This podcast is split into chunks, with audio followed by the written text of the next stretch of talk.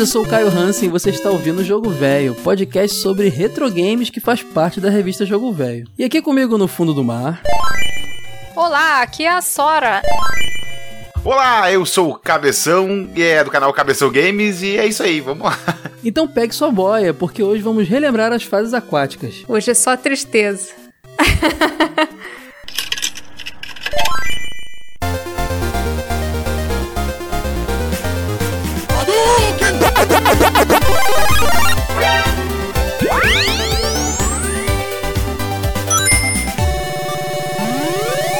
Jogo Velho Podcast.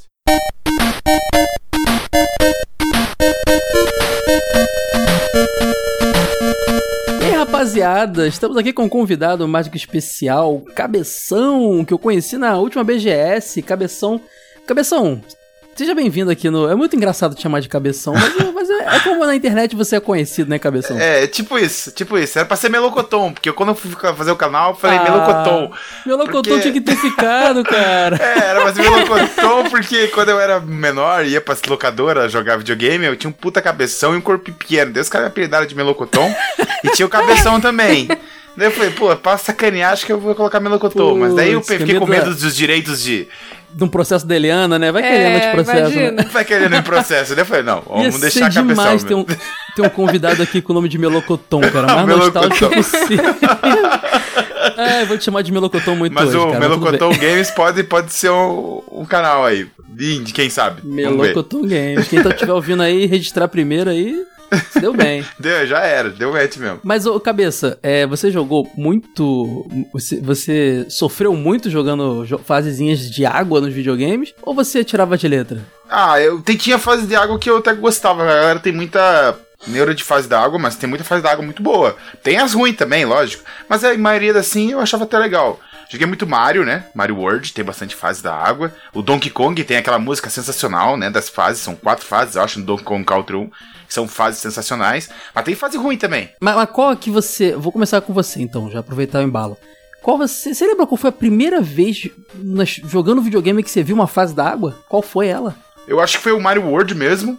Foi a. Acho que foi a. Acho que a, se eu não me engano, eu não lembro qual fase que é, que eu falar a verdade. Porque eu era muito pequeno, assim, de qual fase que era, mas eu lembro que eu. Que era o peixinho.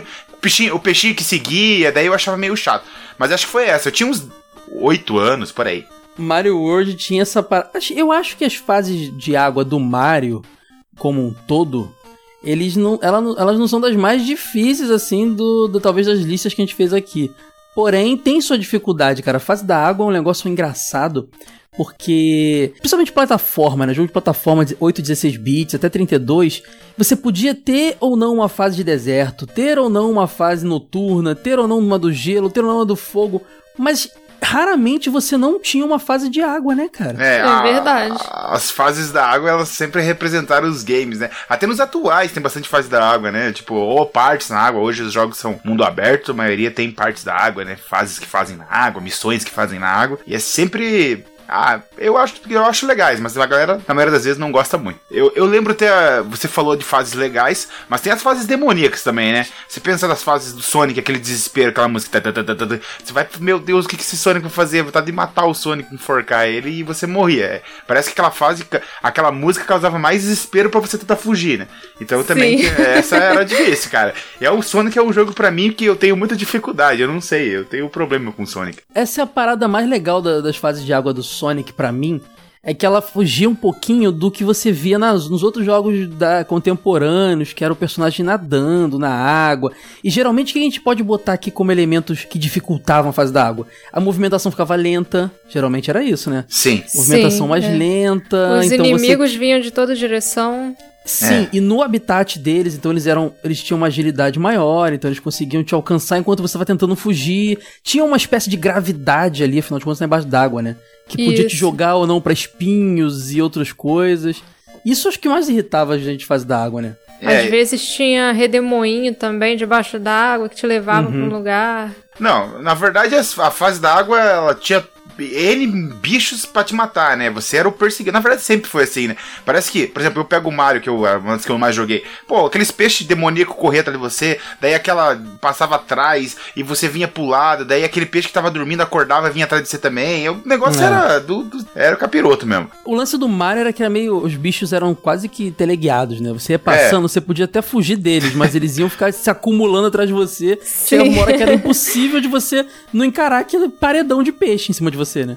Tipo isso mesmo, era bem complicado mesmo, pra falar a verdade. Fora as fases do Mario World, fora da água, mas que interagia com a água. Por exemplo, você tá andando numa superfície de terra em cima de um rio, um mar, e os peixinhos ficam pulando lá e você não espera, eles simplesmente vêm embaixo de você assim e te Sim. pegam. Então, a água te Golfinho, né? infernizam de qualquer jeito. Golfinho. O meu golfinho, o golfinho que pulava lá, aquele demoninho. É, mas ele, ele não matava você, entre aspas, né? Às vezes ele te empurrava pra morte, mas ele meio que te ajudava, o amigo golfinho, mas não, não sei se. E tem os, os maneiros que são os assistentes, né? Por exemplo, o peixe-espada no Donkey Kong, que era muito maneiro pra você É. pegar aquele bichinho lá, era Sim, maneiro. sim. Que era na fase da água, né? Inclusive no Mario, desde o primeiro jogo que a gente tem a fase d'água muito presente, várias por sinal, né? E uma coisa engraçada, uma curiosidade que eu vou deixar aqui, eu tava pesquisando sobre fases da água, né? E eu descobri uma, um glitch no, Mario, no, no Super Mario Bros, o primeiro, que chamado Minus World, que é uma. É um, você faz um, um lance muito doido lá em algum. Eu não sei explicar muito bem o momento, mas você consegue fazer um glitch e ir pra uma fase da água, que aparece com a numeração 1, como se fosse o primeiro mundo. E ela tem uma pegadinha, ela não tem fim. Você termina ela e começa de novo. É, é realmente tem que resetar o console, então fica a Caraca, curiosidade. horror. A fase, a, a fase sem fim, né? Olha aí que beleza. Eu E não da sabia desse água. glitch. É, da água ainda. Fase da água infinita. Joguem no Google aí, ó, Minus World, vocês vão ver isso aí, cara. Isso aí dá uma creepypasta, hein? Dá, dá, mas pior que, pior que é verdade, Sora. Nem creepypasta é, é real. Imagina você fazer uma live dessa fase, ficar 24 horas vamos, 24 só jogando a mesma Não, fase. tá Tipo, não, essas caras infinito, morrer, né? Né? Mas assim, ficar duas horas jogando a mesma fase. A galera nem vai perceber, né? Porque na minha live que eu faço, ninguém percebe porque ninguém assiste. Mas quando você- na, maioria das vezes, na maioria das vezes, quando você Por faz favor, assim. galera, assistam a live do Cabeção, galera. É isso aí. Uma voz de confiança pra promete mim. pra jogar Minus World, vocês É, assistirem. é verdade, pode ser. Mas, mas até o fim. Até o fim que não tem fim, né? Daí o cara fica. Ah, mas falando morre. de Mario, tem uma curiosidade, hein? No Mario 3, a gente tem um mundo inteiro de água, que é o Waterland, né, cara? Que Sim, é, é. fase de água atrás da outra, né? É, você passa raiva uma atrás da outra, né? Aquele mundo que você quer morrer. Sora, a gente fez um episódio sobre Mario 3 há pouco tempo aqui, vou botar aqui na descrição do post, que a gente falou exatamente do que pra mim, apesar do jogo ser perfeito, na minha opinião, maravilhoso, o que pode ser um problema, que é o fato de você ter quando você tá jogando outros jogos de plataforma, os mundos são mais variados, Donkey Kong e tal. Se bem que Donkey Kong também tem rola um pouco isso. Mas ali você tem mundos definidos com estilos. Então, o mundo da água, você vai ter fase da água uma atrás da outra. Então, quem não gosta de fase da água vai ter um momento ali de muito estresse, que é aquele mundo Sim. inteiro, né? E, e é bem isso que acontece. Se você não tem o power-up do sapinho, aquela roupinha, você vai sofrer.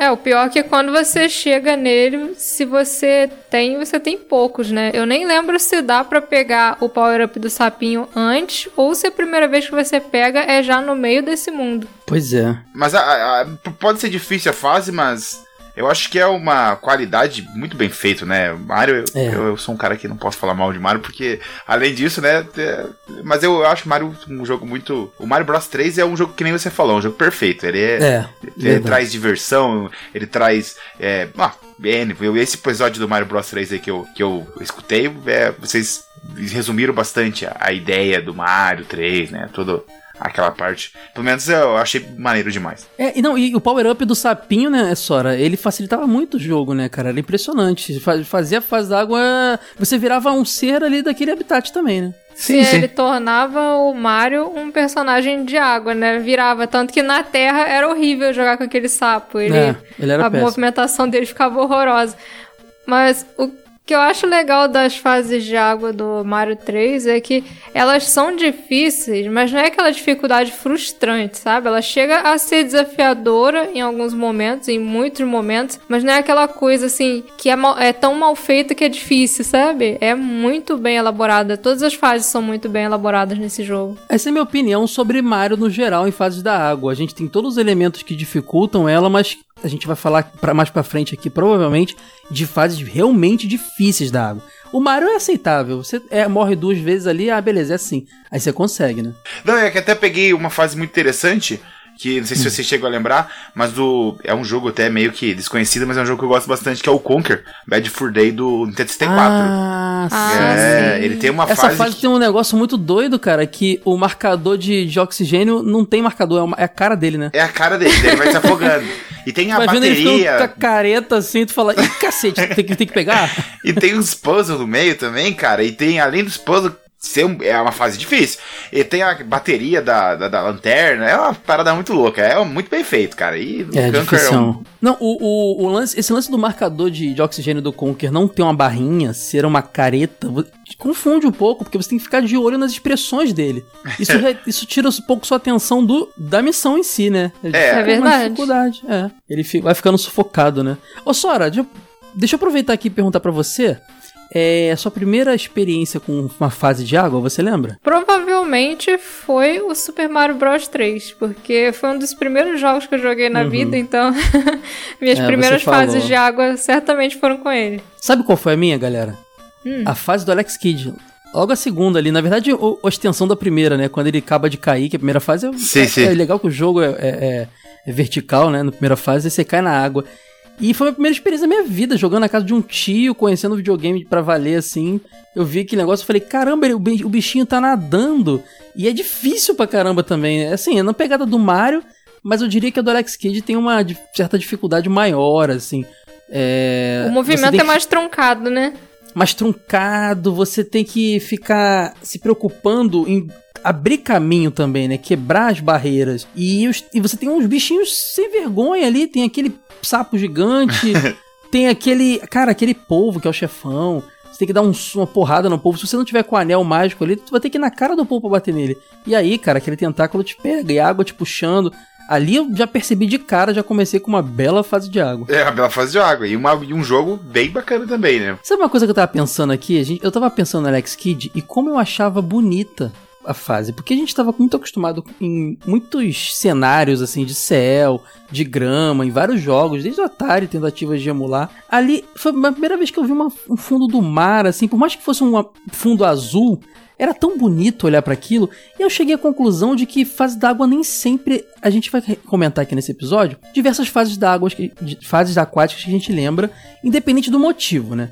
Então, muitas vezes é pela dificuldade, a gente sabe que tem essa tradição, porém, muitas vezes é pela beleza, né? É verdade, ela tinha uns pontinhos brancos brilhantes, né? Ficava. Uhum. Era bem maneiro aquilo. Eu achava aquilo dava um toque de beleza no fundo da fase. É, mas é, cara, é mar... fase d'água é marcante, seja pela dificuldade, pelo trauma, quanto- ou seja pela estética, né, cara? Sim, sim. É bonito, né? É- é- são bonitas, né? Eu acho, né? pelo menos.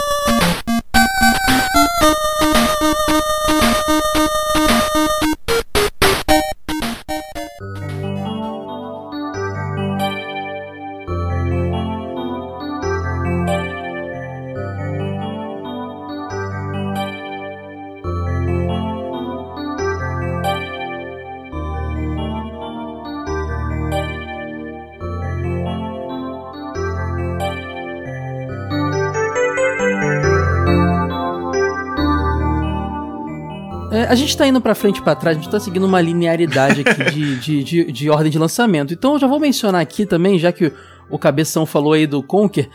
Acho que a primeira vez que eu vi uma fase da água explodiu minha cabeça, eu falei, meu Deus, que lindo. Não, não é a primeira vez, eu joguei várias outras coisas, mas vocês lembram das, das fases aquáticas do Super Mario 64, cara? Lembro. Lembro. Cara, era maravilhoso. Estava num, num cenário realmente 3D, no fundo do mar, com aquela música maravilhosa. Vocês vão ouvir agora.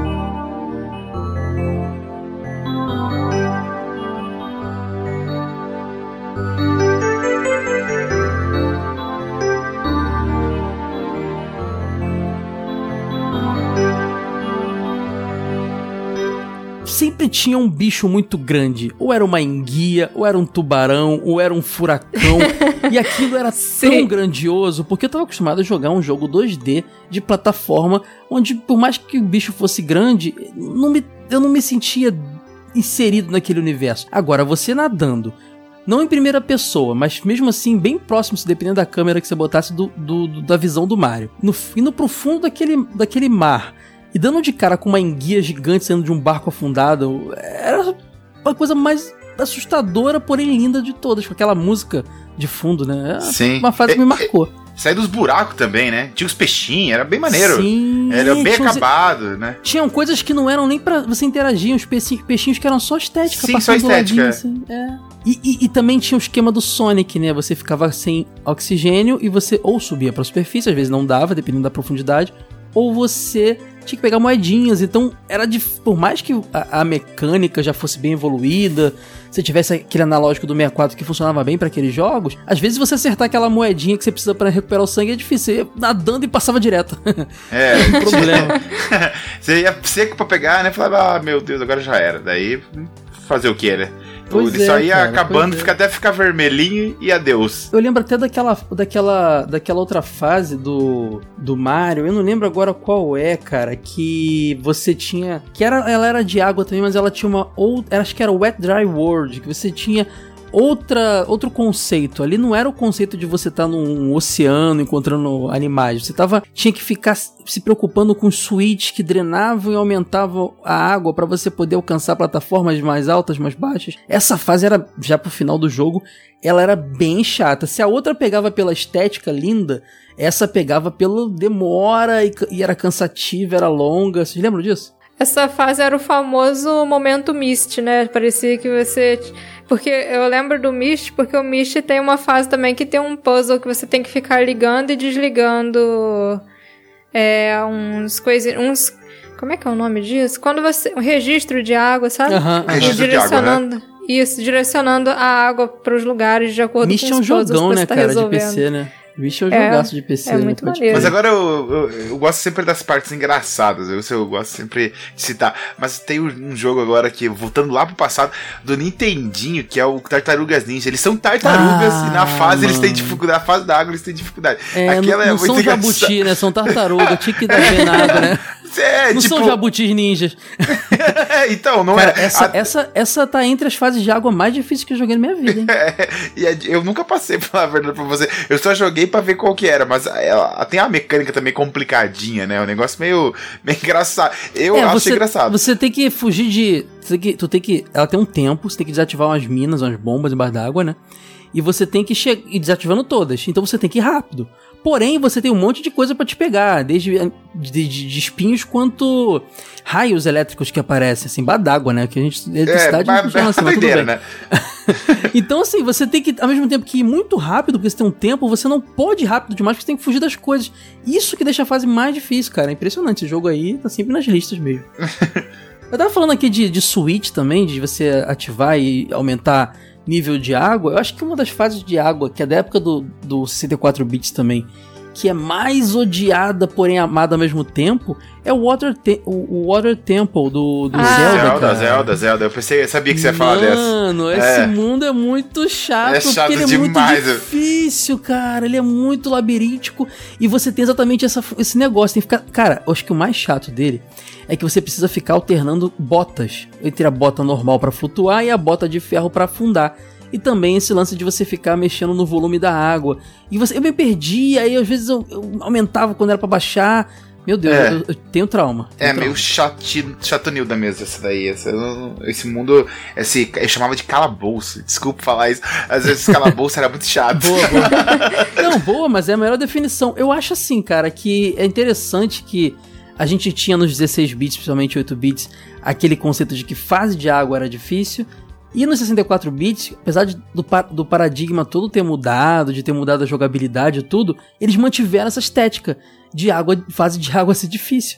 É legal Uhum. isso, né? É verdade. Essa, e essa ficou difícil, difícil mesmo, nossa. Uma das fases de água que mais me marcou e que eu tenho certeza que aterrorizou muita gente no passado foi a fase é, Foreign Phantoms, ou 40 Phantoms, como eu falo, do Tomb Raider 2. Ah, Tomb todo Raider mundo 2. comenta, porque elas são demoradas, não é isso? São fases longas, Então, né? é. Porque assim, tá acontecendo, é uma escavação, né, no navio Maria Dora. O Ar- Maria Dora era um navio do Gianni Bartoli, que é o pai lá do vilão do Tomb Raider 2. E dentro desse navio fica um artefato chamado Seraph, que é praticamente uma chave para você acessar o lugar que tem a adaga de Cheyenne, que é o item principal do jogo ali, né? Que uhum. transforma a pessoa em um dragão. E para impedir o Gianni Bartoli de chegar lá no monastério e conseguir e ter acesso à adaga, eles afundaram o navio. Então a Lara Croft, sabendo que a galera do Marco Bartoli tá ali atrás do Seraph, que tá nesse navio afundado, decide ir atrás também e ver se ela consegue o artefato antes, né, do Marco Bartoli. Então, acaba que acontece uma série de coisas e no fim de tudo ela vai assim do pior jeito possível para esse navio. Ela segura num submarino, o cara vai descendo lá pro fundo do oceano e só que na hora que chega lá embaixo, um tubarão assusta o cara que tá pilotando o submarino e o submarino explode, tipo, bate explode. Aí o jogo te coloca, tipo, no meio do oceano com um tubarão branco Lara Croft lá, você gira para todos os lados, tudo preto. Tipo, pela primeira vez você não tem um corredor, você não tem paredes, você não tem parte de cima, só tem Lara Croft e o chão. Até você Caramba. descobrir que tem que seguir uns, uns destroços que tem ali, tem barril, caixa quebrado no chão, são 20 mil ataques cardíacos. Porque. é, Nesse e, jogo. E, e, repetindo, né? Com aquela jogabilidade embaixo d'água, nadando, Sim. que ela perde Sim. reflexo. Sim. Então... A Lara Croft sem equipamento para respirar, ou seja, o ar. Tem uma barrinha embora... de oxigênio no jogo, não aparece uma barrinha de oxigênio. Até uma Isso. barra grande, mas tem, né? Pode crer. É, é mais ou menos. Você tem que ser muito rápida nessa parte justamente por causa disso. Porque é o ar da Lara Croft indo embora, porque ela tá sem equipamento nenhum, né? Como é sempre. Um tubarão atrás dela. Camiseta e shortinho debaixo d'água, no fundo do oceano. É um frio, né? É, e ela tá lá, né? Sem enxergar nada, desespero total mesmo um baita tubarão branco. E, assim, o pior de tudo é o motivo que levou eles a fazerem isso, né? Porque esse Tomb Raider, ele foi o jogo que, entre aspas, introduziu o combate aquático em Tomb Raider. No primeiro jogo, até tinha uns crocodilos, só que você não tinha como enfrentar eles debaixo d'água. Em todo momento que você estivesse debaixo d'água com um crocodilo, a única opção que você tinha era fugir dele, subir para a superfície e matar. Agora, nesse, eles cismaram que queriam colocar combate embaixo d'água. Então, na sétima fase, eles te colocam com um tubarão e um lançar-pão. Só que, tipo, é muito ruim o sistema de combate aquático desse jogo. eles tentaram introduzir uma coisa que eles não tinham nem experiência como fazer, né? Tipo, ah, coloca aí. Deve ser o desenvolvedor lá. Os caras falaram, não, tem que colocar é, pra lutar embaixo d'água. Mas como a gente vai fazer isso? Não sei, se vira. Daí o cara vai lá e faz aquele negócio todo zoado. Sim. Aí é bem sofrido, assim. E a fase toda é muito assustadora. E é legal, assim, porque o Maria Dora ele tá de cabeça para baixo. Então é um, uma, uma série de fases que se passa num navio que tá metade de cabeça para baixo, a outra metade não tá. Provavelmente ele quebrou no meio e desmontou Cada parte ficou de um jeito. Você falou de tubarão, cara. Eu lembro muito do Banjo Kazooie também, cara. O, é, o, maneiro. O, ah, é. Cabeção falou aí do, do Conker, que também é da, da Rare, né? Do 64. Sim, também. sim. Cara, tinha um tubarão naquela. Em, em, duas fases eu lembro dele. Da Treasure Trove Cove lá, que você pisou no. Entrou na. É uma praia, né? Você entrou na água um pouquinho, você tem que sair logo, porque ele vem pra cima de você com a vem musiquinha do filme do tubarão. É, é, mas é, não, tinha, não, não dá pra matar, você conseguia atordoar ele com os ovos só, é no máximo. E na Rust Bucket Bay também ele aparece, além do, de uma coisa muito interessante. A água é poluída dessa fase, então você não consegue ficar muito tempo nela. Também é uma coisa que às vezes rolava em fase de água, cara. Você não podia ficar muito tempo na água. É verdade, tinha quando a água era ácida, poluída. Tinha água ácida, né? Eu sei que isso não é. existe, mas em jogo é. existe. É, em jogo, em jogo tem, vale tudo. É. E tinha a caverna do Clunkers, né? Que você tava nadando num cano, tudo bem, de repente, acho que foi o maior bicho, sem contar Shadow of the Colossus, talvez, é, que eu vi na minha vida naquela época ali, né? Shadow of Colossus depois. Então, definitivamente, foi o maior bicho que eu vi na minha vida num jogo, que a fase inteira é em volta de um, uma baleia barra tubarão de metal, cara, que é assustador, apesar de bonzinho. Então era bem, bem assustador também, você nadando perto do dente dele, do olho, assim e tal. Até cara, você concluir que esse bicho é bonzinho, você passa muito medo. É, ele é um cara meio de bobo, né? Mas os dentão dele assustam, não tem jeito. Olha, tem uns jogos que se passavam praticamente todo o tempo embaixo d'água, né? Eu lembro um do Mega Drive que é o Echo the Dolphin, né? The Dolphin Echo Sim! lá, o, o do, Cara, do golfinho. olha só, isso é incrível. Pra que ter fase de água se a gente pode ter um jogo de água? Jogo é de água, incrível. né? É, Com isso- todas as mecânicas de- que a gente tem em fase de água. Só que assim, pelo menos ele é rápido na água, né? É, então, é um golfinho, né? Ele pudera, ele É. tinha que ser rápido na água, né? Ele dá até uns pulinhos. Sim, sim. E é um jogo difícil, cara. Não é um jogo muito fácil, não. Tipo, É, é um- um jogo. é difícil de entender, né? Ainda mais quando a gente é moleque. eu Acho que não era um jogo pra gente, né? É um jogo Não, pra não, é, eu também acho que não. Mas eu joguei Eu não depois de conseguia velho. passar a primeira fase daquele jogo, não. Eu ficava lá nadando igual uma louca. Não, depois tem polvo, aparece polvo, aparece tubarão. Ele tem Até várias eu não dificuldades. entendi bem ele. É. Na verdade, o cara pensou assim, né? Vamos fazer um jogo do golfinho e investir uma grana, porque eu acho que o marketing do jogo foi super bom, porque vendeu até que bastante o Era um Echo jogo Dolphin. lindo, Aham. cara. Era, Aham. da época, pra época, assim, era incrível. Não, é, tinha E os a- peixinhos e tudo. Era mais um desses jogos. Cara, impressionante. A gente, bem que a gente falou, né, cara?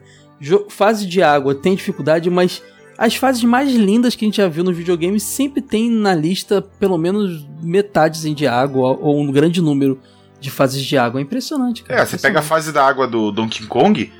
O Donkey Kong ele é maravilhoso em todos esses aspectos. Mas a fase da água do Donkey Kong, ela tem. Parece que tem. é, a água parece que tem vida, assim. Pela primeira vez você parece que a água tem vida, assim. Pelo que eu- Uhum. porque no Mario era azulzinho, tá lá, legal. Mas no Donkey Kong parece que tem uma. Sei lá. Um, não sei explicar direito, mas é. Parece que tem vida a água, assim. Parece ali. Nossa, aqui eu tô na água Não, mesmo, Donkey, entendeu? Donkey Kong também, a gente tem, o Donkey Kong Country a gente tem que comentar também que a trilha de- da fase da água é maravilhosa. Ah, é. Pessoal vou, Nossa. pessoal vai ouvir agora,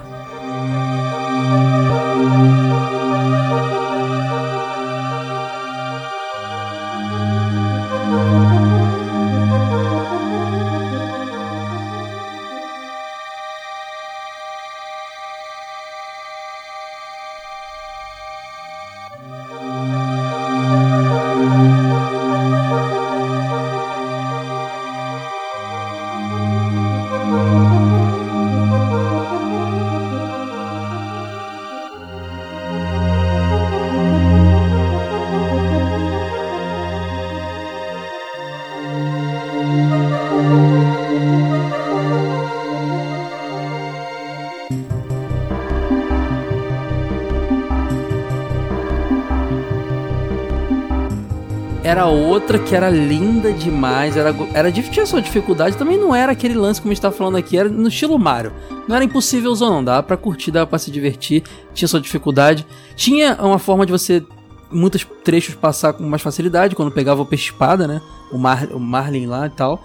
Porém, é, tinha suas dificuldades, mas tinha uma estética, que o Donkey Kong era um jogo lindo, e essa trilha maravilhosa do David Wise, cara. Putz grilo. Essa, Essa música é minha essa favorita, música é quando ela toca dá vontade até de chorar, não dá? Eu, eu tenho um, uma Sim. parada de nostalgia com essa música que faz tem um lance até de querer chorar. Você fala, caramba, que essa música é muito bonita. Essa fase mexia com a minha imaginação quando eu era criança, porque eu ficava imaginando.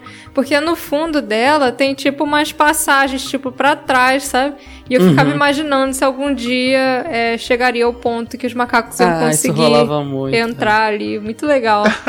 Doido, A gente, doideira. a gente era criativo, criativo em cima das limitações da época, né? Impressionante. Sim, é. É, mas, por exemplo, assim, ah, no Atari, no Atari eles imaginavam muito mais, porque eram Sim. vários poucos pontos, né? E daí a É. gente pegou uma geração 8 bits, 16 bits, que já foi bem mais desenvolvido isso. Imagina hoje, hoje tá bem mais desenvolvido, Foi- lógico. Foi bom tu falar de Atari, porque tem um jogo de Atari de água que eu joguei muito na casa de amigo, cara.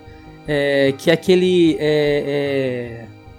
Sequest, cara, que é de, de- de submarino, que é um.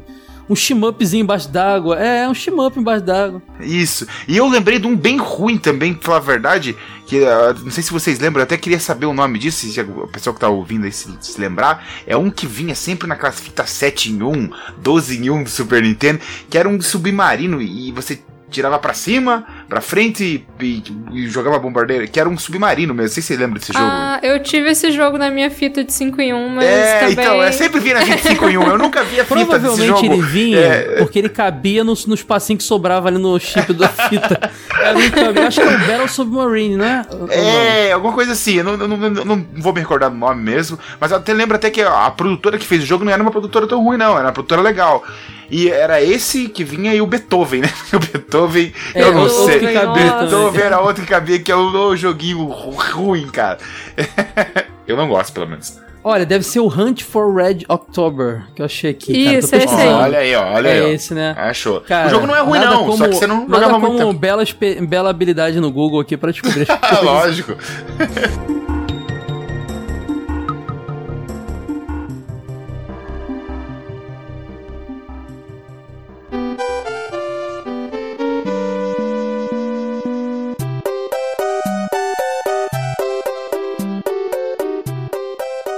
Ah, sabe um jogo de água também antigo que eu joguei?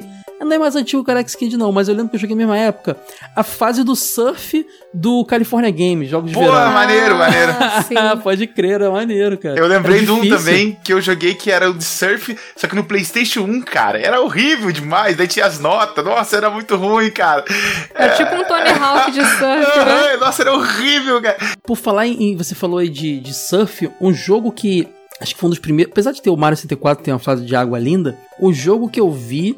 Que de mesa, assim, de console de mesa, de fliperama acho que já tinha coisas do tipo, mas que tinha melhor efeito de onda e de transparência, de textura de água, era aquele. É um dos primeiros jogos de 64 também, Wave Racer 64 de Wave jet ski. Race. É. Pô, o joguinho. era, era lindaço, O- lindaço. É, jogo, é, é lindaço, mas é a famosa fitinha de 30 real pra você testar o videogame, né? Hoje você vai nos. Hoje em dia tu vai na feira tem as quatro, é né? a fitinha de 30 É. pila. Qual que tem a de 30 pila aí? Daí tem essa. Aquela sem aqui- label, aquela sem label. Vou Isso. essa aqui. Chega em casa é Wave Race, tu bota na pilha de, com mais 10 Wave Race lá na pilha.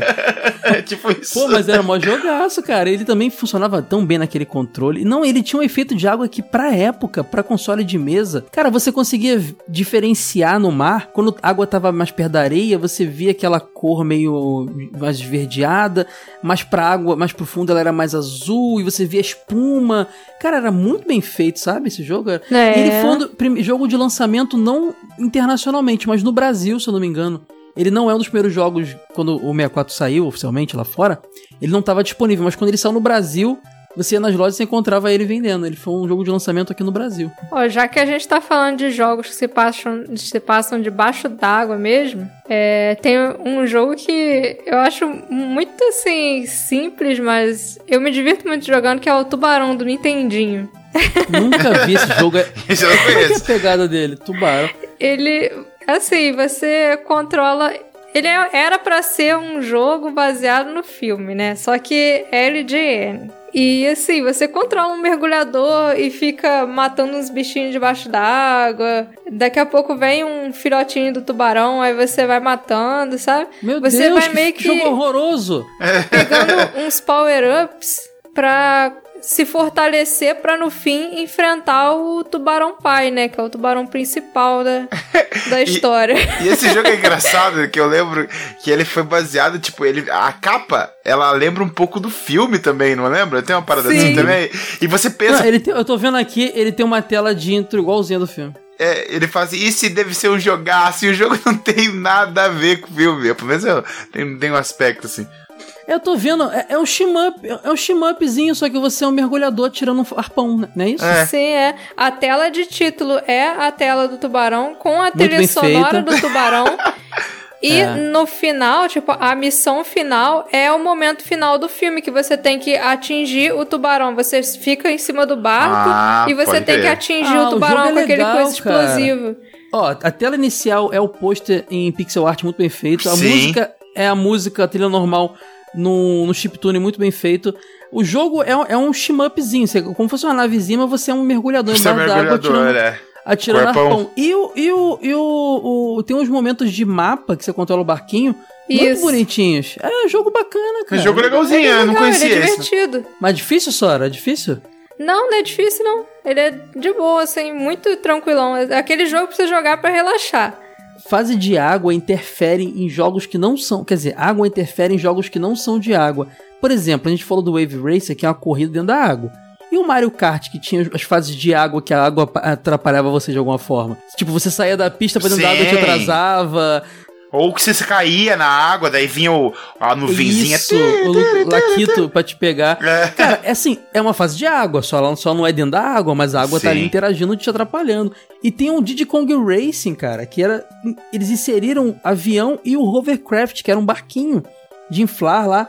E aí você realmente tinha corrida na água. Acho que foi antes do. Foi o primeiro joguinho de kart que eu vi com essa opção de você poder correr na água. E eram bem mais difíceis as fases na água, muito mais difíceis. É, eu, eu lembrei de um também que é um jogaço, que vocês, não sei se vocês já jogaram, que tem fase da água, que é o Jet Moto. o Jet Moto é muito ruim, cara. Jet Moto? O Jet Moto, pô. Jet Moto é um clássico do PlayStation 1, mano. Tem o Jet Moto 1, Tô Jet Moto 2, Jet pesquisando Moto aqui. 3. Era o tipo de jogo que você Ah. comprava e via com videogame, que o cara te dava. Não, pega esse jogo aqui. Tão ruim, cara. É muito ruim, cara. Era jogo É- de jet ski também, né? é, cara? não é bem jet ski. Ela é uma moto futurística, zoada, assim. Ela vai no. Ela vai no ar, Que ela vai no, na, na- em cima do, da estrada, ela vai na água, ela vai em tudo que é lugar. É muito engraçado esse jogo. Outro É jogo o que. F0 das motos, né? É, o Tipo F0 isso. da moto, só que ele é ruim pra caramba. A música é repetitiva, tá, tá, tá. parece que tá, você tá com um Fit 47 acelerando, assim, umas paradas muito sinistras. O Fiat Daí, ó, 400. Se, al- se alguém aí gostar do jogo, me desculpe. Mas eu acho. eu- todo jogo é legal, porque tem um aspecto engraçado, né? Todo, eu acho que não- todo jogo é válido. Até o ET, Cara. até o ET. Até o- Cara, uma, uma- uma curiosidade, cara, também é que no Star Fox 64 tinha um momento que você, em vez de uma nave, tava com submarino. Pô, legal também, né? Isso. é Você verdade. lembra tinha. disso? Era, Tinha. E pra variar, era mais difícil a fase também. É. Claro, né? Você Tinha que ser. Era um planeta aquático e tal. Aí você tava com uma- um submarino que era no mesmo estilo da sua nave, mas ficava embaixo d'água. Era, era bem mais difícil. Mas fica aí uma lembrança também de, de, de controlar algo embaixo d'água que eu não tinha tido antes. É. A não ser com o Sequest lá no Atari. Bacana também. É que Star Fox é a coisa que você menos espera, né? Ir do espaço pra debaixo d'água. É, é um Sim, negócio sim. da água pro vinho mesmo, né? O negócio é bem. Tudo- Não sei se foi uma piada, mas funcionou como. É, bom, um jogo que tinha uma fase embaixo d'água muito boa, e essa, além de bonita, era muito agradável de jogar, era o Metal Slug, vocês lembram? Que você controlava um submarinozinho também, era muito então, legal. me recomendo. lembra muito. Quando eu joguei Metal Slug, quando chegar essa fase, eu lembrei um pouco daquela parte desse jogo que eu falei lá, desse jogo de Super Nintendo aí. Eles pegaram, Uhum. parece que o, o submarino ele é amarelinho, né? É, É, mas só que tudo, bem né? melhor, né, cara? Claro, mais bem legal. melhor. Daí já, É, você, você vai de um bullet hell lá, de um shooter normal, pra um shmup-zinho de nave Sim. lá, vira outra jogada, jogabilidade, muito bom. Legal. Metal Slug é muito bom, né? Eu acho que ele é, É. um jogo excelente. É, Metal Slug é. Tem que ter podcast em breve aqui de Metal Slug, hein, galera? É, Fica e é. Verdade. A gente tá falando aqui de, de, de- Falou um pouquinho aí do Tartaruga Ninja. Mas o Nintendinho, por ser um console que tinha muitos jogos complexos, aí eu tenho que falar também que o Battletoads tinha uma fase d'água muito difícil. é, e o Mega Man, cara, a franquia Mega Man, principalmente o 2 com aquele Bubble Man. Vocês lembram do Bubble Man? Fase do Hum. Bubble Man? Lembro. Mano, que. Cara, Mega Man já é difícil, cara. Aí tu- ele já tem um pulo meio, meio doidão, que ele pula todo arreganhado, é alto pra caramba. Isso. Aí na água ele consegue pular o dobro, só que você tá cheio de espinho, tudo quanto é canto, cara. É, Mega Man, né, cara? É, é pra sacanear todo mundo mesmo. Pois é, cara. E- E o próprio Bubble Man é difícil pra caramba. E tinha aquele sapo com aquela cara engraçada, né? Parece que não sabia se ele tava brabo, tava dando risada, era um bagulho meio estranho. E tinha o Verdade. famoso peixe vermelho, aquele peixão gigante Uhum. que a gente sempre, a gente sempre vê aí na, na revista de Mega Man, se não me engano, tinha imagem. Inclusive, ah, deixa eu fazer uma, Sora, uma curiosidade, hein? O pessoal não vai conseguir comprar porque ela tá esgotada. A nossa primeira edição da revista Jogo Velho está Olha. esgotada. Porém, ela tem um texto do Age, se eu não me engano, listando principais fases de água, cara. É verdade. É. Tem então, mesmo. já que vocês não vão poder ler, porque está esgotada, quem já tem, abra aí na- no finalzinho da revista tá lá. Quem não tem, manda mensagem, comentário aqui embaixo, fica a dica. Pede reimpressão, reimpressão, hein, galera. Vai que o Wade topa. Não sei não, hein. Vamos, vamos fazer um movimento aí pela reimpressão aí pra sair novamente a edição 1, que tem um textinho legal lá de fase de água. Pois é, acho que, acho que o ex dificilmente vai recusar um pedido do pessoal, hein? É, se todo Se o mundo pedir, pedir, pra né? caramba, é, pois é. Fica a dica aí. Não, e tipo assim, cara, você pensa que Mega Man dentro d'água é, é difícil? O Mega Man 6, que foi o último que saiu pro Nintendinho, tem duas fases d'água. Pra deixar você. pra complicar de vez, cara. Demais também. É, que no 6 já era um pouco melhor a jogabilidade, né? É, mas aí tá, mas tá na água, né, Sora? É. Mas vem cá, Sora, qual é a sua fase de água favorita? A gente tá relembrando aqui, mas você tem uma favorita? É é aquele da Lara Croft ou não? Olha, talvez seja essa, mas realmente não sei, assim, tipo, não. Tem uma fase de água.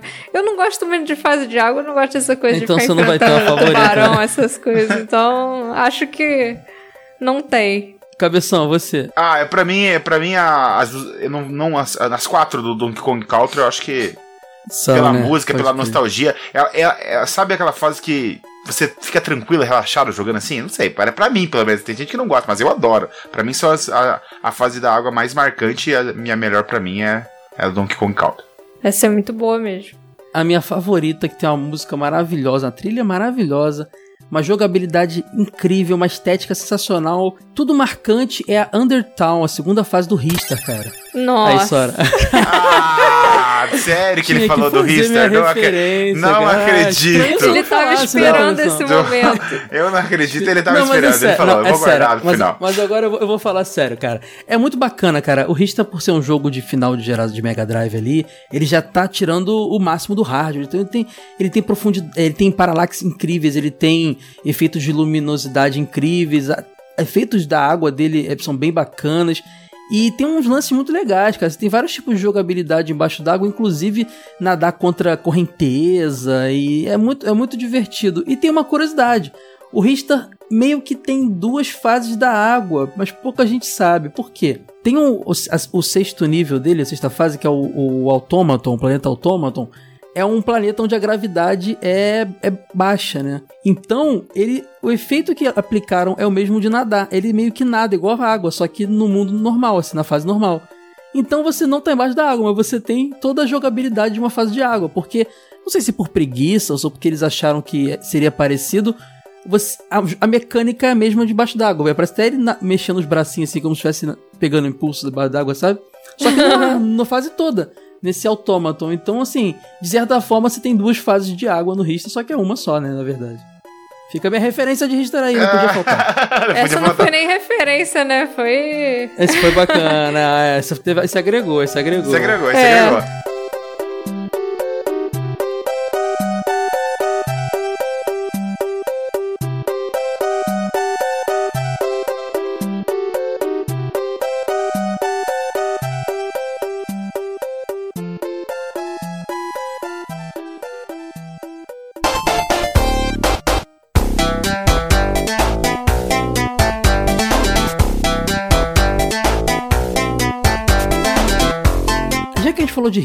A gente comentou lá no início, mas vale falar um pouco mais do Sonic embaixo d'água, porque eu acho que foi a primeira vez que eu vi agonia. Porque antes gente, eu, eu jogava jogos com fase embaixo d'água, era só aquela mecânica lenta, mas parecia que os bichos engavam gue- guerras, né? Porque estavam respirando. O Aham. Sonic, ele era meio como o Mega Man, ele não nadava, ele andava embaixo d'água. Mas ele andava devagar e o oxigênio ia acabando. E tinha aquela maldita musiquinha de fim de oxigênio que vocês vão ouvir agora.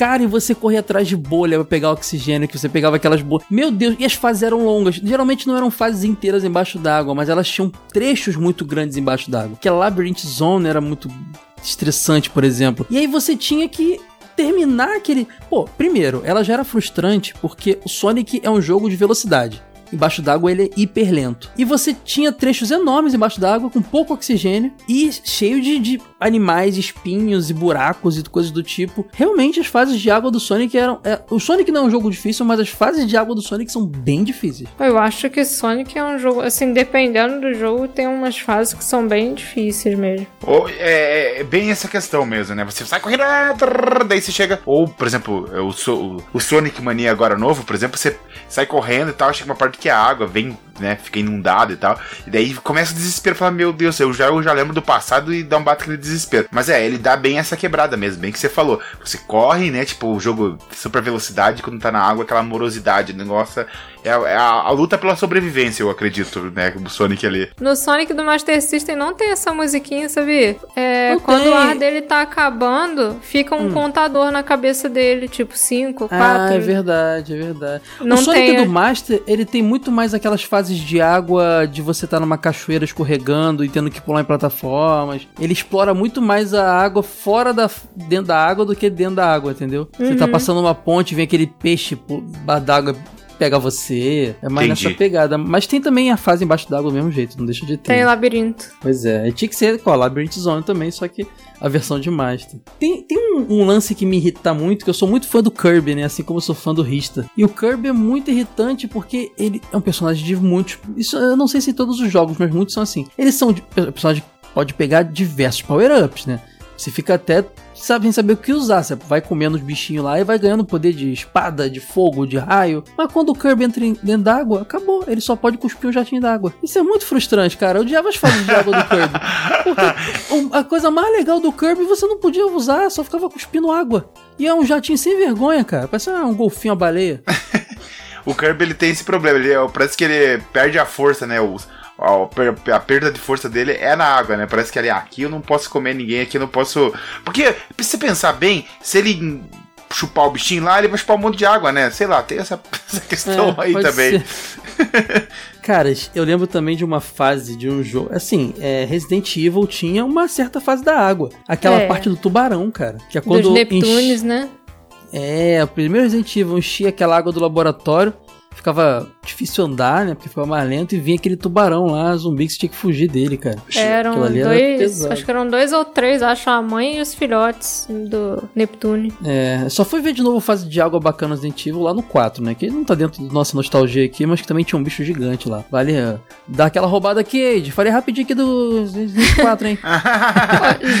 Caio, já que você falou do Resident, sabe um outro jogo que tinha, assim, não era fase, sabe? Mas tinha um boss debaixo d'água, o Dino hum. Crisis 2. Eu sabia que você ia falar isso, cara. Tinha o Mosasauro que você enfrenta debaixo d'água, muito cara, insano. Não, mas lá. era meio que uma fase que era um pedaço grande no laboratório é. submerso, né? Isso. Sim, você é. tava com um, uma roupa de, de, mergulho daquelas parece meio antigas e você tá com a jogabilidade ruim. Ah, é difícil. Ele tem um efeito interessante, essa fase d'água do Dino Crisis. Ela deixa meio turva a imagem, né? Parece que a TV tá ruim. É, fica balançando, né? Como, eles é... tentaram fazer aquele efeito de balançando debaixo d'água, né? Isso, isso aí, cara, é como se fosse uma câmera mesmo filmando embaixo d'água, mas sem preparo para isso, sabe? Fica meio. É. Cara, eu acho que isso aí era uma forma também de dificultar, diferente. Eu nunca mais vi algo parecido aí. Dino Crisis 2 tá aí, boa, é. boa. E tem aqui que você fica na superfície matando os bichos também, né? que é a parte bem maneira também, pô. Essa... Cara, Vamos dizer assim, era, não é da água, mas tudo bem, né? Vai, cola. Não, mas é, é, não deixa... é, tem tá água envolvida. É, tem água é. envolvida, tá bom. Não, acho que não tem que estar tá submerso pra ser uma fase da água, cara. É, pensando por esse lado, acho que não mesmo. Vale um jogo que se passa debaixo d'água quase todo? Claro. Tipo, não tem fase de água porque o jogo é debaixo d'água. Qual? Então, tinha um jogo que eu joguei no PlayStation 1 que se chamava Critical Depths. Não, Critical Depth só. E, tipo, era um, um jogo de batalhas de submarino. Você escolhia os submarinos. É, é tipo Rock Roll Race, só que sem a parte do mal e com submarinos uhum. debaixo d'água. Que doideira, é. Rock Roll Race não, é Twisted Metal, desculpa. Ah, é tá. tipo Twisted Metal, só que sem a parte do capeta e debaixo d'água. É, igual a gente falou do Echo the Dolphin, é um jogo todo embaixo d'água, não deixa de ser, não deixa de ter fase embaixo d'água, são todas. É, são todas as fases. Era maneiro que você escolhia os submarinos e tinha os pilotos dos submarinos, sabe? Você. para você escolher como se fossem personagens, e cada um tinha as suas características, bem maneiro esse jogo. Cara, eu lembro de uma coisa, de um momento que para mim foi muito legal, porque eu jogava muito Pokémon, jogo até hoje muito Pokémon, né, cara? E era demais, você tinha aquele, aquele, aquele, aquela, aquele HM lá que você podia surfar, você precisava pro seu ah, Pokémon maneiro. surfar e você ganhava todo um novo território para você ir. Eu, eu sempre gostei muito de Pokémons aquáticos, cara. Então, é para mim era demais, eu consegui capturar um monte de Pokémon diferente, né? No Pokémon, tanto Red, Green, Blue e Yellow, quanto o, o, o, Gold, Silver, Cristal e tudo mais. Sim. Mas foi no Ruby Safiri do, do, do Advance que ganhou, ganhamos uma função nova, que era o Dive, que era o mergulhar, cara. Vocês lembram disso? Você conseguia ensinar para o Pokémon Dive e você tinha mais um todo um mundo para explorar embaixo d'água. E Pokémons aquáticos específicos que você só encontrava no fundo. Isso era. E cavernas escondidas era tão maneiro isso, cara. É, você falou disso, Caio. Realmente eu lembrei que tinha alguns RPGs, né? que levavam você para debaixo d'água. O próprio Breath of Fire tem uma parte que se passa, que se passa no fundo do oceano sim, também, né? Sim, pode crer. E sempre é muito, muito bacana a experiência, né? Porque RPG é muito imersivo, então é sempre demais. Sim, é engraçado que no Breath of Fire é uma cidadezinha debaixo d'água, né? Os peixinhos moram lá. Tem um mundo embaixo d'água, né? Sim, é. É uma cidade É mesmo. uma do cidade mesmo. aham. Tem no Final Fantasy VII também, tem um pedaço que é tudo debaixo d'água. Tem até um boss opcional lá. É o aquele da. Ele é o Emerald Weapon. Ah, as weapons você podia enfrentar ou não, né? Pra- Isso, é. Eram aqueles crer. Chefões opcionais. Eu lembro aqui de um jogo de luta que eu joguei no Mega Drive, tinha Super Nintendo também, que era. A gente até comentou aqui, eu não lembro em qual episódio a gente comentou, acho que foi no episódio de jogos do Batman, a gente citou ele. Que é o League, é, Justice League Task Force, que é de luta. Ah, E sim. Sim, sim, tinha sim. o stage do Aquaman, que era embaixo da água. Era tão bonito, era mais bonito, cara. Era o castelo dele, com os, com os tridentes e tal. Só que você via nas janelas que ela tinha um vidro e do lado de fora. Eu acredito que se fosse um vidro. Era um mar, cara. O castelo era submerso, os peixinhos passando, assim, sabe? Eram os, os corais, assim. É, é uma fase de jogo de luta, não interfere muito no que você tá fazendo, mas é embaixo d'água, então vale, vale ser mencionado também. É, deixa- não deixa de ser uma fase debaixo d'água, né? É, isso é verdade. Sim, sim.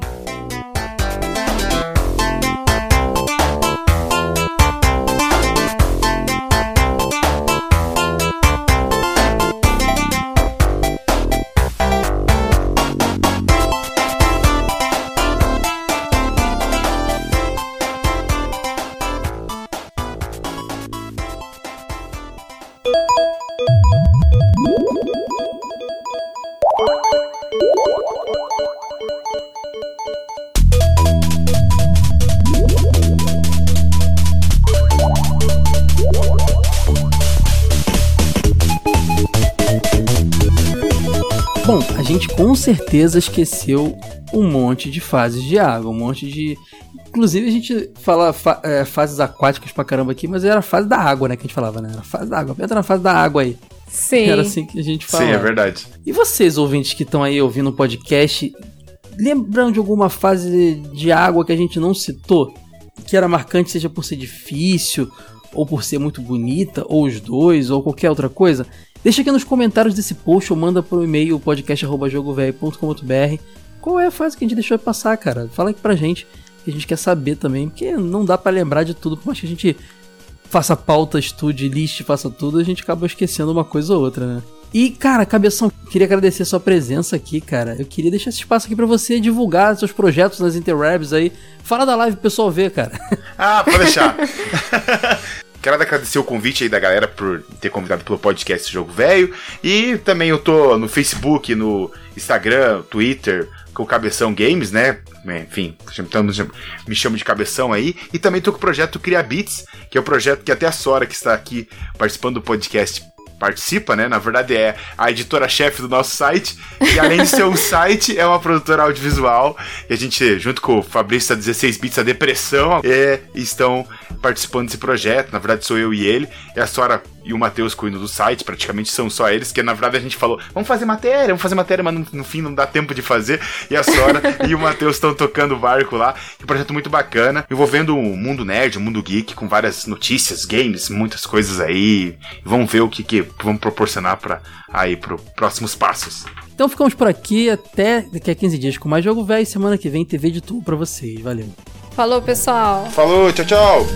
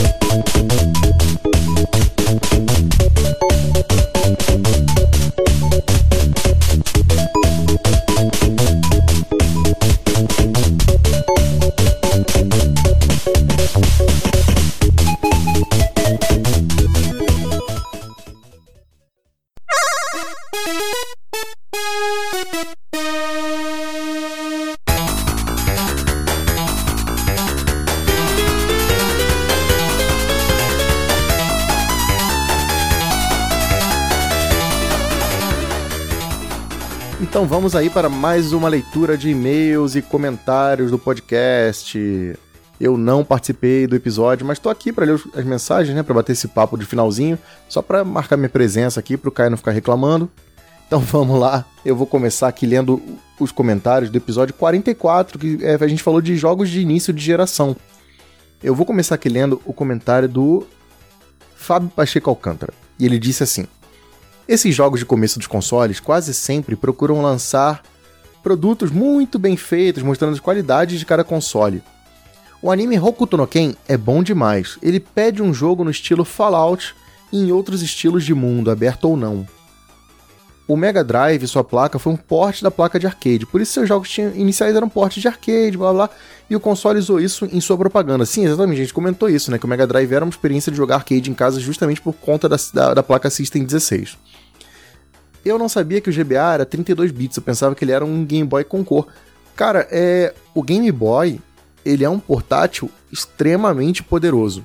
Para a época que ele foi lançado, na verdade até hoje eu considero ele um portátil muito, muito potente os jogos que ele fazia, as adaptações. É porque a gente imagina o Game Boy Advance como um, é, um console que tem muita adaptação de jogo de Super Nintendo. Mas quando você para pra pegar os principais títulos lançados para ele, são jogos que você vê que tem ali um diferencial muito forte, tá? Então você pega tipo Zelda Minish Cap, e tem os Golden Sun, os principais jogos assim, RPG também, jogo de luta, tem bastante coisa ali que você via que era muito além do poderio de um console de 16 bits. Então, o Game Boy Advance era um portátil notável. Continuando aqui a leitura, é o comentário do Alex Tavares, e ele diz assim: Fui preparado para ouvir um cast com indicações legais, o que também acabou sendo, né? Mas no final eu tava com agonia ouvindo o sofrimento do Ítalo por ter metade da lista podada por regras absurdíssimas do ditador Kyle Hansen, que usou seu poder para enfiar Ristar em todas as oportunidades que podia ter. Como sempre, me diverti bastante e vemos que jogos de início de geração são tão bons quanto os de fim de geração. É... Abração para vocês e até a próxima edição. E ele deixou duas notinhas aqui. Quando falam de Star Fox 64, só me vem na cabeça o remix de Moscou, Moscou, não sei como se lê isso, de Genghis Khan com o Do a Barrel Roll. Deve ser um meme na internet, eu confesso que eu, como velho, não conheço. Nota 2. Já que pediram uma lista de bons jogos de Game Boy Advance, vamos lá. E ele deixou uma lista bem boa aqui, hein? Pokémon Firehead, Pokémon Leaf Green, Pokémon Emerald, Zelda Minish Cap, Golden Sun e Mother 3. Nossa, Mother 3 é do coração. Inclusive, pessoal, se você quer ver algum material impresso do jogo velho sobre a franquia Mother, sobre Mother Earthbound 0, Earthbound Mother 3, deixa aí no comentário uma hashtag Earthbound. Só isso, hashtag Earthbound pra gente saber se vocês querem esse tipo de material. Eu gosto muito da franquia, sou um fã sumidaço. Se vocês se interessarem, a gente vai fazer um material impresso sobre esse jogo, tá? Alex, muito obrigado pelo comentário. É, sobre as indicações do Ítalo e tudo mais, cara, é, foi uma brincadeira nossa, porque na verdade o Ítalo sabe, a gente sabia, tava acordado desde o início, que não valia falar de jogos que a gente já gravou episódio, porque a gente já falou, por exemplo, do Mario World por duas horas, duas horas e meia. Tem um episódio super completo. Mario 64, mesmíssima coisa, a gente gravou um episódio super completão do jogo. Então não fazia sentido a gente ficar se repetindo, porque a gente emitia a mesmíssima opinião falar os mesmos pontos. A nossa opinião não mudou num, num, num, num período tão curto de tempo. Então por isso a gente optou por, tipo, ah, você quer ouvir a gente falar de Mario? Vai lá, baixa o episódio, ouve, papo super completo, ficou bem bacana, tá? É, a nossa proposta inicial era essa mesmo, dar sugestões de jogos que não fossem os óbvios. Mas muito obrigado pelo comentário aí, um forte abraço. O segundo é, comentário que eu vou ler aqui é o do Felipe Dias, e ele diz assim: Fala seus velhos. Curto muito também esses temas que remetem a vários jogos. Da lista citada, Star Fox 64 é um que joguei muito, muito mesmo, infelizmente sem o Humble Pack. Conseguia fazer todas as rotas e cheguei até a gravar em VHS a jogatina. Seria eu um tipo de streamer analógico? Com certeza, Felipe. E ele diz aqui: Actraiser joguei somente via emulador e que jogo difícil, hein? Só consegui derrotar o chefe final com save state. Se fosse citar mais algum jogo que joguei é, de início de geração que eu joguei bastante, foi o Cruise no USA, na verdade, esse foi lançado para arcade, já com a placa com a mesma tecnologia do próprio Nintendo 64. Até a próxima e por hoje é só, pessoal. E ele deixou um PS. Odeio quando vocês citam War Gods, porque o 64 dele veio com o mesmo jogo, veio com esse jogo, né? Então ele tem trauma. É, Felipe, desculpa te informar, a gente falou de War Gods mais uma vez, num episódio que ainda vai ser lançado. Já tô pedindo desculpa de agora e já se prepara. O episódio não é sobre War Gods, mas a gente falou um pedacinho dele. E tem War Gods na nossa revista Jogo Velho Extra. Então, se essa revista chegar até você, eu já tô pedindo desculpa por agora também, tá? Valeu pelo comentário e até a próxima. Um outro comentário bacana aqui, ó, foi o do Adnan Alves. E ele disse assim: Gosto bastante dos jogos de início de geração. Eles claramente não exploram o máximo que o console pode oferecer, mas demonstram um salto considerável da geração anterior. Dos jogos que me lembro de ter ficado maravilhado foi F-Zero de Super Nintendo, Space Harrier 2 de Mega Drive, Ridge Racer de Play 1, Sonic Adventure do Dreamcast, ele fala justamente da cena da baleia. Ah, e de Nintendinho, muitos desses jogos do início de geração estão nos cartuchos de Polystation da vida, mas vale destacar como um salto gigantesco do Atari para o Nintendinho. Gosto bastante de Tiger, Tiger Rally, Kung Fu Master, Mario Bros, Adventure Island, muitos outros. Abração. É, Adina, muito obrigado pelo comentário. É, boa parte desses jogos que você comentou, de fato, assim, são bem bombásticos para a época do lançamento deles, então eu concordo com você. É, o Julião Júnior comentou aqui. Fala galera da terceira idade, mais um ótimo cast para contar. Fiquei um pouco triste quando o ditador alemão Adolf Hansen cortou a lista inteira do Ítalo, que por sinal seria parecida com a minha lista. Mas entendi o motivo, afinal já, já ouvi todos os outros podcasts e foram excelentes como sempre. De todos citados, o que mais joguei foi F0. Nossa, como a galera curte, curte F0, hein? Meu primo tinha esse cartucho quando éramos crianças e nas férias passávamos juntos pérolas do Super Nintendo como F0, Mario All Star, Mario World, Rei Leão, Contra 3, Sunset Riders, Golf Troop e muitos outros. Ah, sem falar do clássico Sonic 4 de Super Nintendo, que tem guardado até hoje. Alguém lembra? Era um hack do jogo do Ligeirinho. É, Julião, o texto de estreia do Caio na nossa revista digital, na época que o Caio nem era do jogo velho ainda, foi falando sobre esse jogo. Procura aí, foi a edição da revista Jogo Velho Digital número 4, se eu não me engano, com Sonic na capa. Texto de estreia do Caio, na época ele era do Retro Geek ainda. E ele continua aqui. Até que três anos atrás eu comprei o cartucho do F0 dele e agora tem minha coleção. Do primo dele, eu imagino. Parabéns pelo trabalho, Verada. Ouço todos os casts e na grande maioria das vezes acabo revisitando ou até mesmo conhecendo alguns jogos. Um grande abraço a todos, obrigado. Então, abração, Julião, valeu pelo comentário.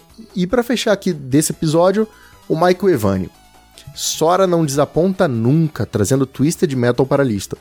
Outro jogo ali do começo do Play 1 que eu tenho muitas saudades é o Street Games, achava massa.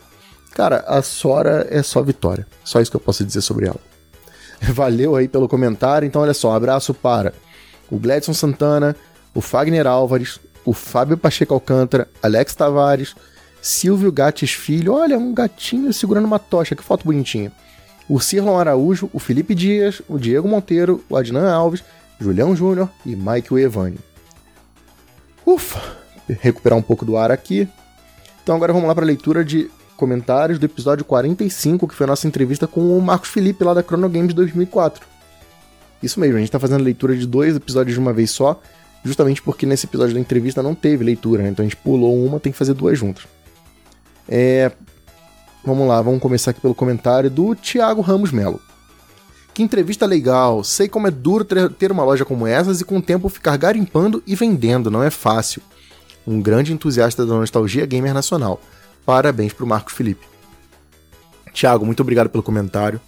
De fato, o trabalho do, do Marcos Felipe envolve muita paixão, é óbvio. Ele quer ganhar dinheiro, como qualquer pessoa quer, não tem nada de errado nisso. Mas você vê que aqui, o trabalho dele, que é Chrono Games, é fruto de muita paixão.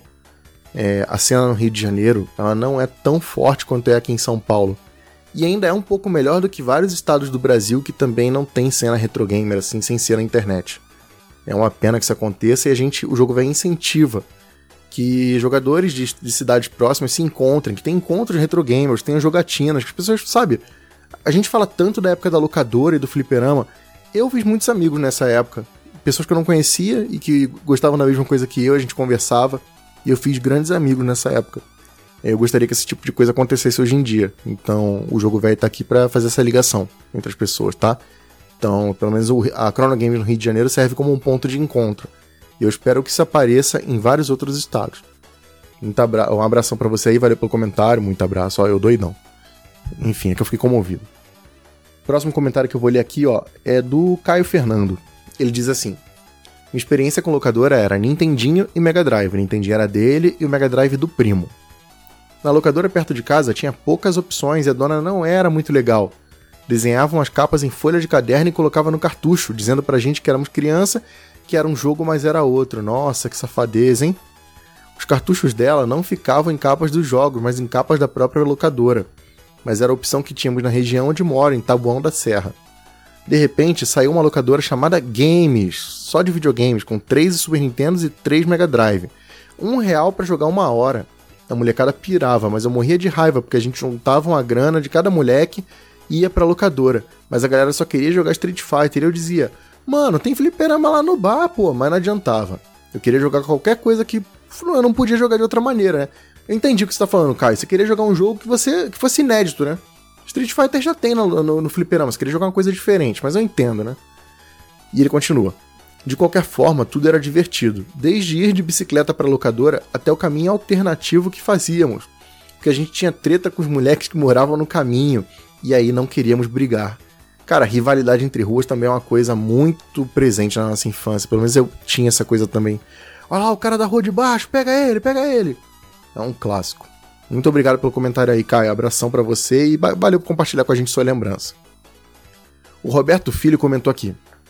Como sempre, um ótimo cast. Acho que de todas as minhas experiências com locadora, a que mais tenho fresca na mente foram as diversas vezes que fomos eu e meu irmão para Neo Games em Curitiba. Pagávamos para jogar Smash Melee, Mario Kart Double Dash. Quando menores, nós sempre, nós sempre alugávamos Clay Fighters para Super Nintendo. Nossa, Clay Fighters, Roberto. E lembro de ter pego algumas vezes o Máscara e o Wild Gun. Ótimos tempos. Cara, é uma escolha meio assim, eu acho o jogo bacana, bonito, e eu confesso que eu vi ele na Ação Games. Não lembro agora de cabeça o número da edição, mas eu lembro que eu tinha curiosidade de jogar. Mas depois que eu joguei assim, eu achei bem mais ou menos, mas tá valendo. Obrigado pelo comentário, um forte abraço e até a próxima. Vamos ler mais um aqui para fechar? Então vamos ler aqui do Fábio Pacheco Alcântara. E ele diz: Foi legal demais esse programa, foi muito legal e bonito. É sempre bom e importante ter esses espaços físicos para fazer um contraponto aos espaços virtuais que têm sua importância, porém não substituem o espaço físico. Ao longo do programa, fiquei pensando nesse espaço, espaço, espaço, espaço, na mesma função de uma livraria, onde as pessoas vão, compram seus livros, sentam para ler algo, comem e passam um dia ali. Isso lembra muito um sebo de livros do centro do Rio que ficava atrás do CCBB. Eita, eu, eu frequentava um sebo ali perto, viu? Mas não era no CCBB, não. Eu ia muito num dali da. Da Senhor dos Passos, cara.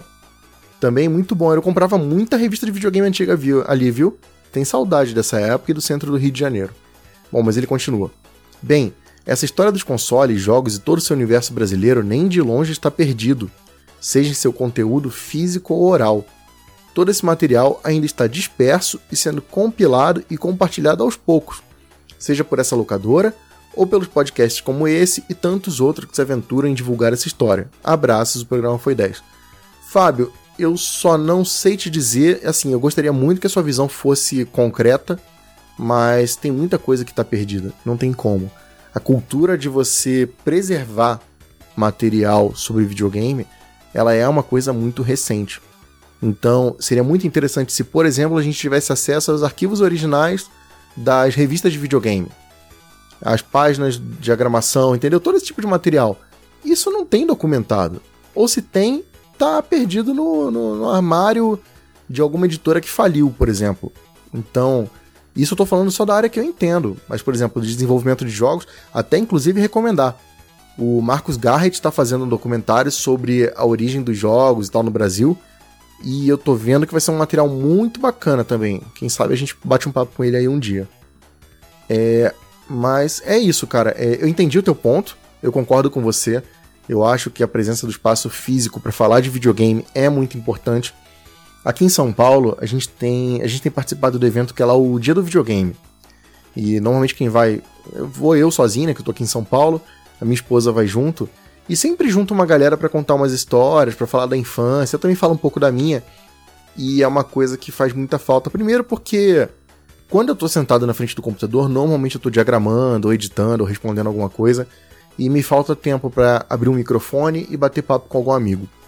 O podcast, nesse sentido, é uma forma muito bacana de eu relembrar minha infância e de eu compartilhar. Só que por melhor que o podcast seja, ele não é a mesma coisa que uma conversa. Eu entendo o que você está falando. Então, eu concordo com você que tem que ter esse espaço físico mesmo, é muito importante. Eu espero que o Rio de Janeiro consiga ter vários pontos físicos, não só esse, tá? Então, valeu pelo comentário, muito obrigado. Pessoal, aqueles recadinhos básicos de sempre, tá? O Jogo Velho tá nas redes sociais, tá no Facebook, tá no YouTube, tá no Instagram. A gente tá lançando muito material de um tempo para que a gente dê uma acelerada bem firme nos vídeos, graças ao trabalho do Edu. O podcast continua saindo aí toda semana, semana TV de tubo, semana Jogo Velho. Tem a Rádio Jogo Velho que o Ítalo tá para soltar outro episódio. Então a gente tá dando um gás muito, muito, muito forte de trabalho. Teve revista do Zelda agora em julho. Em agosto tem revista extra. Em setembro tem revista especial. O tema é um jogo que a gente falou recentemente no podcast. Então eu acho que seria bacana você dar uma, um apoio pra gente, né? Para todo esse material que a gente está produzindo, para tudo que a gente está correndo atrás aí para concretizar. Então dá uma olhada lá no apoia.se barra jogo velho Vê as recompensas, dá para você receber a revista em casa. A gente sempre manda um brinde extra. Você pode ter o seu nome registrado na revista, então é muito importante. O nosso projeto depende desse tipo de ajuda para se manter e pagar suas próprias. para custear, né? Todo o projeto, despesa, servidor, tudo isso, tá? Então dá esse apoio pra gente, dá uma olhada. Quem tiver dúvida, manda pro contato arroba jogo velho, então vai lá no Facebook, manda mensagem, no Twitter, enfim. A gente está à disposição, beleza? Então é isso, pessoal. Até a próxima semana.